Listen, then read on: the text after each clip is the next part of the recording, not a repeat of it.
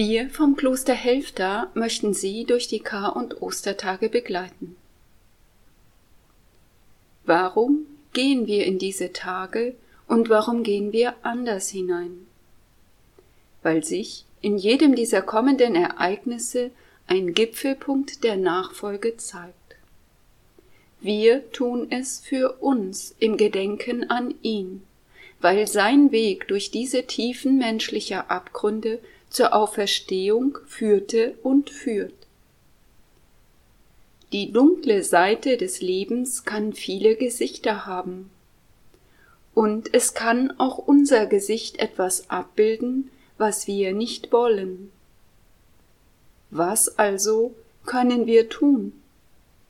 Wir wollen doch etwas tun und machen. Was sollen wir tun?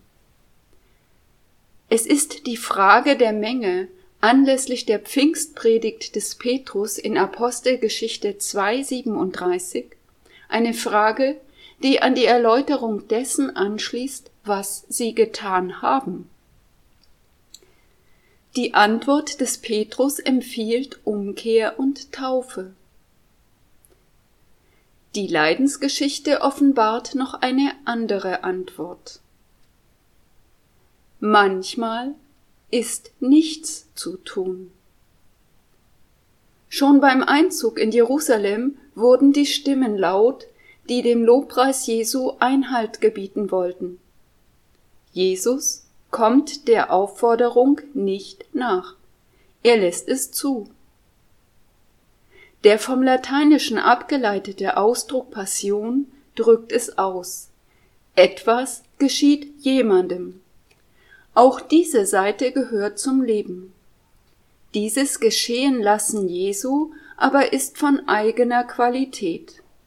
Es ist ein Willensakt, der im Einklang mit seiner Sendung steht. Im Inneren ist eine aktive, betende und vertrauende Verbindung mit dem Vater. Jesus könnte handeln. Das genau ist ja der Punkt, der einen Judas zum Verrat veranlasst, zum Handeln zu zwingen.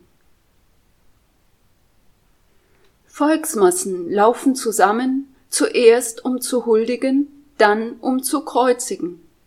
Zwei gegensätzliche Bilder wohl unterschiedlicher Menschengruppen in kurzem zeitlichen Abstand. Was bewegt Menschen zum einen wie zum anderen?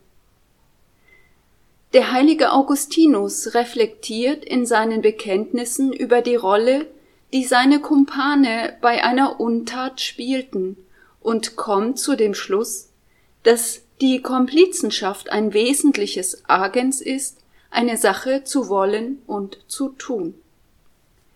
Ganz allein, so bekennt er, hätte er manches nicht getan. In der Masse schreit es sich also besser kreuzige.